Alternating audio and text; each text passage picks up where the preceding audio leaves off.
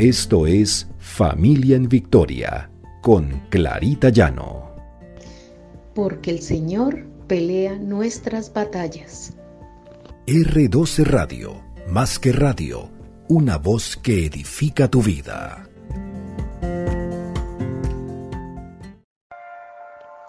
Buenos días. El Señor nos bendiga y nos guíe y que no permita que nos separemos de Él. Este es nuestro devocional Familia en Victoria, porque el Señor pelea nuestras batallas. Encontramos en Mateo 22, 29. Entonces, respondiendo Jesús, les dijo, erráis, ignoráis las escrituras y el poder de Dios.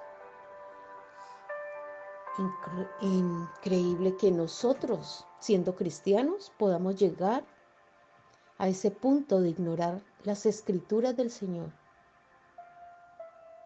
Pero si vemos muchas personas que dicen ser cristianas, no se portan como cristianos, porque están criticando, están señalando, están llevando chismes, están apartándose de Dios a través de todas estas cosas. ¿Y será que en medio de estas situaciones Dios nos bendice? Pues en su palabra lo dice, que erramos si ignoramos las escrituras. ¿Y qué nos dicen las escrituras del Señor? Nos dice que debemos ser benignos, que controlemos lo que decimos, que no señalemos, que no juzguemos, que ayudemos al prójimo, que nos congreguemos, que no seamos piedra de tropiezo para otros. ¿Te has puesto a pensar si tú te estás alejando de Dios a través de todas estas situaciones? Recordemos cuando el pueblo salió de Egipto, todas las promesas que le hizo el Señor a los egipcios, perdón, a los israelitas, y que ellos esperaban una vida renovada, una vida nueva, pero su incredulidad, su falta de fe, y confianza en el Señor y sus propias opiniones los llevaron a rebelarse contra Dios. Y esto hizo que este pueblo vagara por el desierto 40 años y que no todos pudieran entrar a la tierra prometida. Esta bendición era para aquellos que reconocieran a Dios, reconocieran su poder siguieran sus enseñanzas y estuvieran firmes en su palabra. Queremos entrar a esa tierra prometida porque sin fe y sin confianza en el Señor y sin seguir sus escrituras es imposible agradarle. Porque es necesario que cuando nos acerquemos al Señor, entendamos que el arma más poderosa es la palabra del Señor. Tener la convicción de lo que no se ve. Esa fe a prueba de todo. Y esa confianza y fidelidad al Señor a prueba de todo. Podemos perder las bendiciones Claro que sí, las podemos perder y podemos empezar andar de un lugar para otro sin saber para dónde vamos. ¿Queremos eso para nuestra familia, para nuestros hijos? Siempre esperamos que el Señor nos bendiga y que el Señor esté siempre a nuestro lado, al lado de nuestra familia, de nuestros hijos. Pero el Señor tiene una condición, una condición en que debemos ser firmes, en que no debemos abandonar nuestra fe, en que no nos podemos dejar llevar por el mundo, por las mentiras del mundo, Y el Señor nos bendecirá. Si somos fieles, si estamos allí con Él en la brecha, leyendo su palabra, enseñándosela a nuestros hijos, a nuestra familia, agradando a Dios con nuestras obras. No podemos apartarnos, no podemos dejar que nuestra fe tambalee. El Señor nos ha dado también dones y talentos. ¿Los estamos poniendo al servicio del Señor?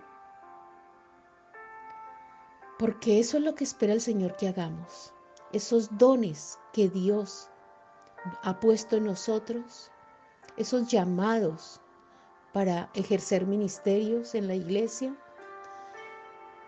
darle a Él la honra y la gloria a través de esos dones.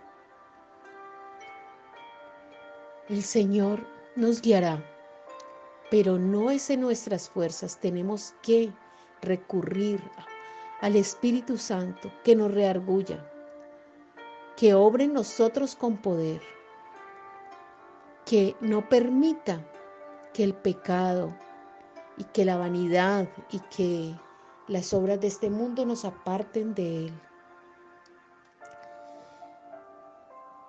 En Primera de Pedro, en el capítulo 1, 2, habla de la santificación a través del Espíritu. Significa ser santos, consagrar, separar del mundo y apartarse del pecado para tener una íntima comunión con Dios y servirle. Amarás al Señor tu Dios con todo tu corazón y con toda tu alma y con toda tu mente. Mateo 22, 37. El Señor nos dice en su palabra qué es lo que debemos hacer como cristianos.